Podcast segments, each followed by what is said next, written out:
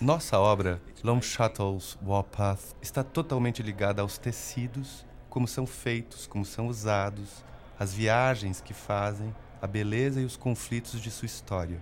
Partimos de uma coleção de tecidos indianos.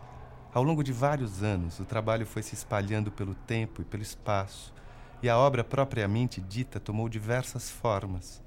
Você vai encontrar partes dela em três lugares diferentes. O maior desses lugares é o que chamamos de arquivo excêntrico, com pôsteres e textos. Aqui, esperamos que você fique à vontade e aproveite para mergulhar nos diferentes componentes. Divirta-se com os pôsteres, perceba como eles se complementam com textos e vice-versa.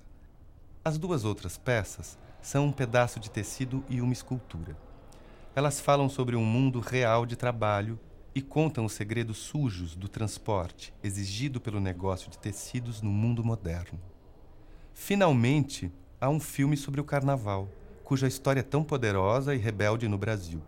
O filme está vestido numa estampa perturbadora, uma forma histórica de camuflagem.